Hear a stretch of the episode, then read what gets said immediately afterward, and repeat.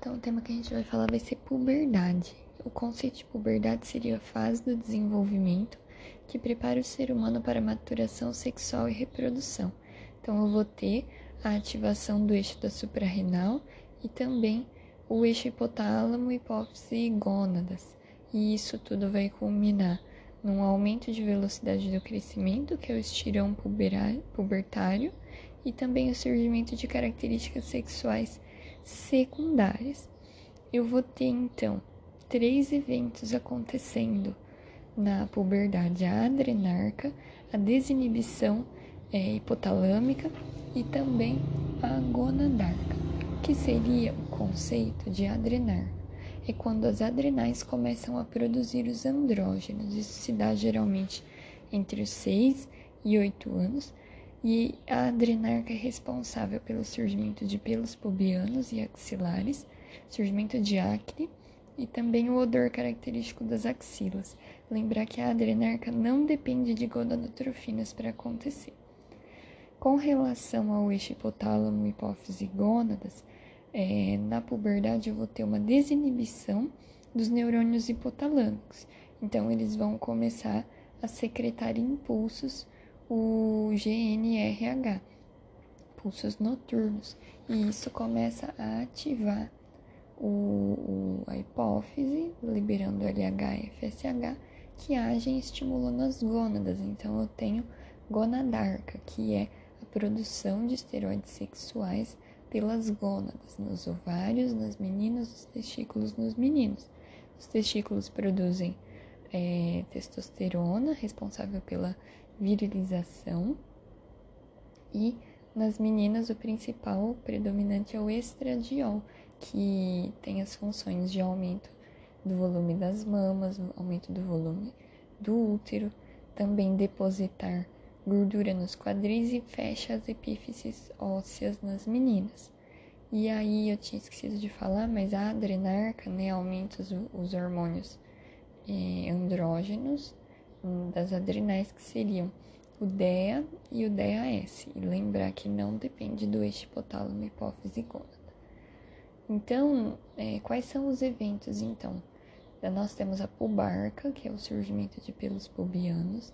Nas meninas tem a telarca, que é o broto mamário.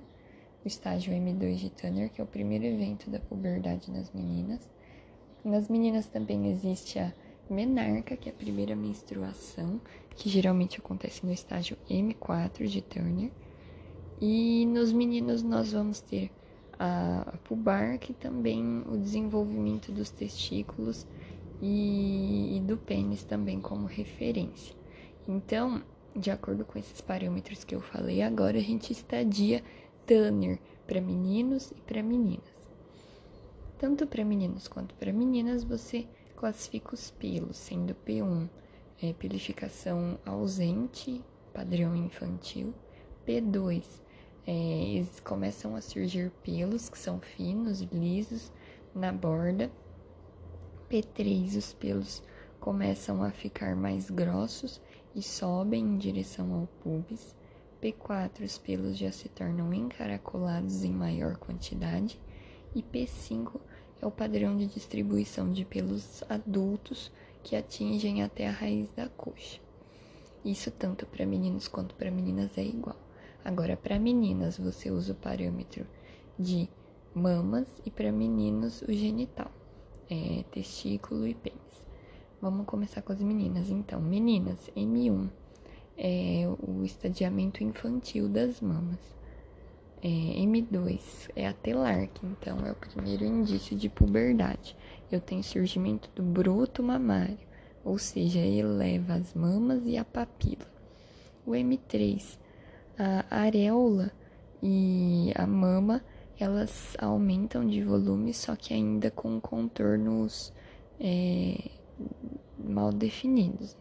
Já no M4 é quando a areola se sobressai a mama, então eu tenho duas elevações. E o M5 é o padrão adulto, em que a areola volta a ficar no mesmo nível da, da mama. E o genital externo dos meninos é o G1, que é Padrão infantil, o testículo tem menos de 3 milímetros de volume, e isso é mensurado através do orquidômetro, do orquidômetro de Prader. O G2, que aumenta o volume do testículo além de 3 milímetros. G3 começa a aumentar o pênis em comprimento. G4 começa a aumentar o pênis em diâmetro e tem um escurecimento, é uma pigmentação da genital externa. E o G5, que já é o padrão adulto. Então, como eu estava falando, quais são as sequências de, de puberdade? Lembrar as idades normais. Meninas, idade normal de haver puberdade dos 8 aos 13 anos, nos meninos dos 9 aos 14 anos. Nas meninas, o primeiro evento que costuma acontecer é a telarca, que é o estágio M2. Em seguida, a gente já tem o surgimento da pubarca e o estirão puberal. Nas meninas, o estirão puberal ele é mais precoce, acontece antes da menarca, entre 11 e 12 anos, e ele é mais precoce do que nos meninos, só que a velocidade e a estatura final das meninas não vai ser tão alta quanto a dos meninos. Depois, lá para os 12, 13 anos, costuma ter a menarca. Menarca já está no estágio M4 de Turner das, das mamas. E aí, a partir da menarca, eu tenho uma desaceleração do crescimento com fechamento das epífises ósseas mais para frente por influência do estradiol. Já nos meninos, o primeiro sinal de puberdade é aumento do volume testicular, então eu entro no estágio G2 e também começam a surgir os pelos, então a pubarca. Em um segundo estágio, nós temos a mudança do timbre da voz, mais grossa, por conta da influência hormonal nas cartilagens da laringe, e também por fim, mais tardiamente, por volta de 13, 14 anos, eu vou ter o estirão puberal nos meninos, que ele é mais tardio, porém ele é mais intenso. Então a estatura final dos meninos costuma ser maior ao final das contas do que nas meninas. Aí agora que a gente tem para falar são outras alterações, outros eventos puberais que acontecem. Falamos do estirão de crescimento, super importante Outra alteração é o peso, então é, na puberdade existe um aumento significativo de peso, cerca de 50% do peso final. Composição corpórea também aumenta, é, muda, né, com o aumento de massa magra, tecido adiposo, especialmente no sexo feminino, e também massa óssea. Os hormônios, igual eu tinha falado, existe uma desinibição lá do hipotálamo, começa a secretar de GNRH impulsos que aumentam LH e FSH que influenciam lá nas gônadas.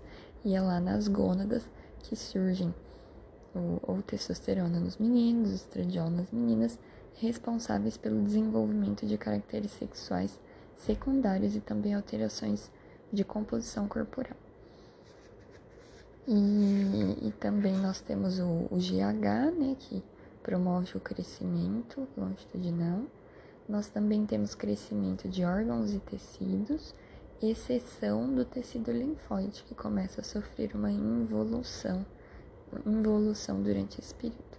Quando que eu começo a suspeitar de anormalidades da puberdade? Então, nós vamos falar agora dos distúrbios de puberdade. Nós temos puberdade precoce e puberdade tardia. Quando que eu suspeito, então? Quando eu tenho surgimento de características sexuais secundárias antes dos 8 anos nas meninas ou antes dos 9 anos nos meninos, ou seja, é precoce. Quando a puberdade ela se acompanha de manifestações heterossexuais, ou seja, uma virilização no sexo feminino, por exemplo, isso é indício de algum problema.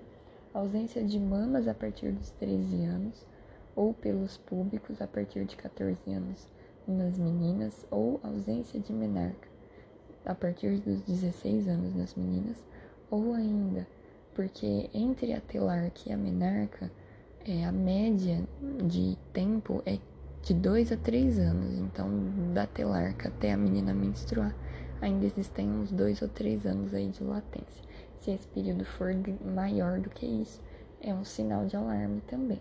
Nos meninos, se a partir de 14 anos, que é o limite superior de puberdade normal, não tiver pelos pubianos, não tiver aumento do volume testicular, também é sinal de alarme. Então, agora a gente vai falar dos distúrbios de puberdade precoce e tardia.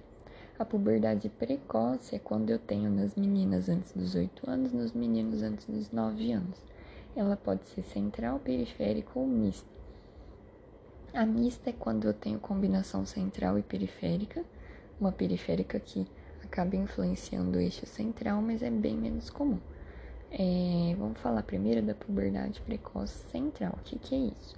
É aquela em que eu tenho uma ativação precoce do eixo. Ela também é chamada é, puberdade precoce central, completa, verdadeira também. São todos sinônimos. Ela acontece por uma ativação precoce do eixo hipotálamo, hipófise gônadas. Então eu tenho uma dependência de gonadotrofinas ela vai elevar o FSH e o LH primariamente. A maturação sexual é completa e segue a ordem habitual para meninos e para meninas. Os caracteres sexuais secundários são sempre isossexuais, então não existe virilização. É, a puberdade precoce, no geral, ela é mais comum em meninas e com relação às causas idiopáticas, elas são mais frequentes em meninas. No entanto, quando eu tenho puberdade precoce central em meninos, eu preciso descartar tumores do sistema nervoso central, porque as causas secundárias são mais frequentes em meninos. Então, sempre solicitar exame de imagem, é, ressonância nuclear magnética do encéfalo para você descartar esse tumor do sistema nervoso central, sendo que o principal representante é o amartoma hipotalâmico, que é um tecido que produz GNRH no tuber cinério, lá no sistema nervoso central. Então, essas são as causas centrais. Com relação à puberdade precoce, agora periférica, o que, que é isso? Ela é independente de gonadotrofinas, ela não depende de esteroides sexuais, não depende de ativação do eixo hipotálamo, hipófise gônadas, para acontecer. Ela também é chamada incompleta ou pseudo-puberdade precoce. Ela não segue a sequência habitual dos fenômenos da puberdade, então existe uma, um embaralhamento, não, não necessariamente precisa acontecer todos os eventos, né? ela pode ser incompleta e ela pode ser iso ou heterossexual. Quais são as principais causas para a gente falar? Tem os cistos, ovarianos, que são a principal causa de, é de, de manifestação, né, de puberdade precoce periférica isossexual nas meninas. Nós temos a hiperplasia adrenal congênita, que vai ser heterossexual, manifestação nas meninas, e isossexual em meninos. É uma deficiência congênita de da 21 hidroxilase, que faz aumentar 17 hidroxiprogesterona, que vai promover a hiperplasia adrenal, aumentando os andrógenos que vão fazer então esses fenômenos de puberdade precoce periférica. Outra causa relevante seria o hipotireoidismo primário, que vai ser responsável por uma puberdade precoce periférica do tipo isossexual. Eu aumento o TRH, o TSH nesses casos, né, por conta de uma falência primária, na glândula tireoide e isso acaba estimulando a secreção do FSH, que matura precocemente o eixo, aumentando os esteroides sexuais. Uma coisa clínica importante do hipotireoidismo primário é a presença de galactorreia, porque além de estimular o FSH, estimula também é, os hormônios hum, produtores do leite. No caso, a prolactina, e um aspecto importante também do hipotireoidismo primário é que uni, ele é a única causa de puberdade precoce que leva a um atraso na idade óssea. Então, apesar de estar tá tendo esse desenvolvimento sexual, essa criança ela não vai crescer, né? Ela tem esse hipotireoidismo. Outras causas incluem tumores adrenais, em que eu tenho um importante aumento do DAS, e também a testotoxicose outra causa de puberdade é, precoce do tipo periférica, que é tratada através do emprego do cetoconazol. Isso é super importante. Para finalizar, vamos falar da puberdade classificada tardia. Puberdade é, tardia é aquela duas situações, né? Uma ausência de sinais de maturação sexual nas meninas além de 13 anos, sem nada de caracteres sexuais secundários, ou nos meninos com mais de 14 anos, sem esses caracteres, ou ainda quando tem uma lentificação do ritmo de progressão puberal. Então, é aquela, aqueles intervalos, igual eu falei, por exemplo, nas meninas, entre telarca e menarca, aproximadamente 2, 3 anos. Então, se isso se estender, também é indicativo de puberdade tardia. Já nos meninos, se eu comecei a ter um desenvolvimento testicular, um aumento do volume testicular, mas após 3 anos e meio não atingiu 25 centímetros cúbicos, ml de, de volume, também indica atraso puberal. Essa puberdade tardia, ela pode se, se originar, né? ela pode ser devido a três situações. Secundária, doenças crônicas, são condições mais raras, do tipo um diabetes, doença renal crônica, inflamação intestinal, tudo que atrasa a puberdade. E nós temos as outras duas causas dos fisiopatogenias associadas, que é o hipogonadismo hipogonadotrófico e o hipogonadismo hipergonadotrófico. O hipogonadismo hipogonadotrófico, a gente tem que lembrar do eixo, né? O hipogonadismo não produz esteroides sexuais pelas gônadas. E isso é hipogonadotrófico. Por que, que acontece esse hipogonadismo? Porque lá em cima, ou no hipotálamo ou na hipófise, eu tenho é, pouco hormônio sendo lançado. Então, por isso que eu não produzo esteroide sexual lá embaixo, porque lá em cima tá falhando. Então, eu tenho pouco FSH, pouco LH, podendo então ser hipotalâmico ou hipofisário. Quais as causas? Podem ser genéticas, síndromes genéticas, tipo Prader-Willi, síndrome de Kalman. Síndrome de Kalman é importante, além da puberdade tardia, tem a questão da anosmia, isso é importante. E também causas é, secundárias, como tumores, sendo o principal representante o crânio faringioma. Então, isso é o hipogonadismo hipogonadotrófico, a causa é central. Já o hipogonadismo hipergonadotrófico, a causa é periférica. Eu até tenho hormônios, tudo bonitinho, funcionante lá no hipotálamo, na hipófise, só que a gônada que está falhando. Eu posso ter uma disfunção gonadal ou uma disgenesia gonadal. No geral das contas, o resultado é uma insuficiência gonadal primária. Essas gônadas não vão produzir os hormônios é, esteroides, então aumenta re, retrogradamente, né, por feedback, vai aumentar FSH, LH, GNRH lá em cima, só que não adianta, porque o problema primário é na gônada. Então tem a disfunção gonadal, do tipo uma falência ovariana precoce, essas coisas menos comuns, mas nós temos os casos de disgenesia gonadal, que são síndromes genéticas que causam essa insuficiência gonadal primária. E aí tem síndrome genética na menina no menino.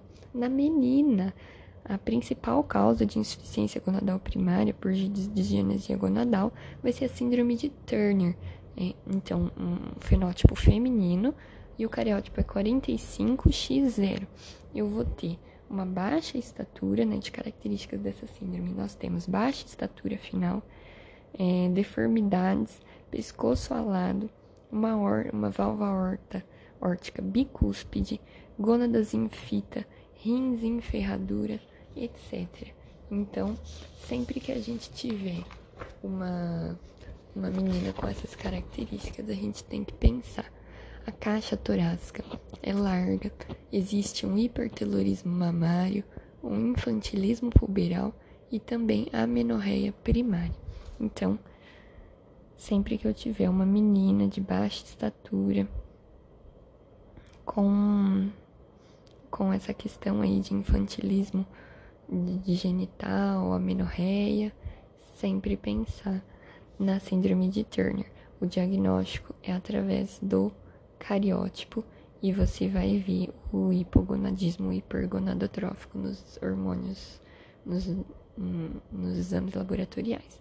E por fim, a causa de disgenesia gonadal Nos meninos, principal causa de insuficiência gonadal primária nos meninos é a síndrome de Klinefelter, que é fenótipo masculino 47XXY. Então, tenho um cromossomo X a mais.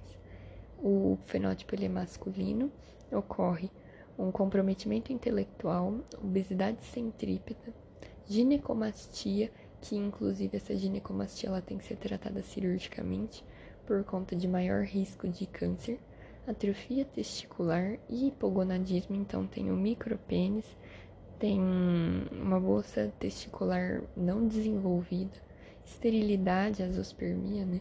alteração da proporção de comprimento dos membros, é, as extremidades ficam maiores, né?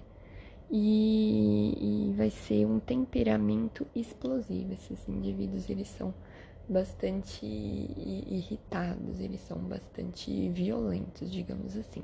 E novamente é um, o, o diagnóstico vai ser através do cariótipo e você verificar esse hipogonadismo hipergonadotrófico com aumento de FSH e LH.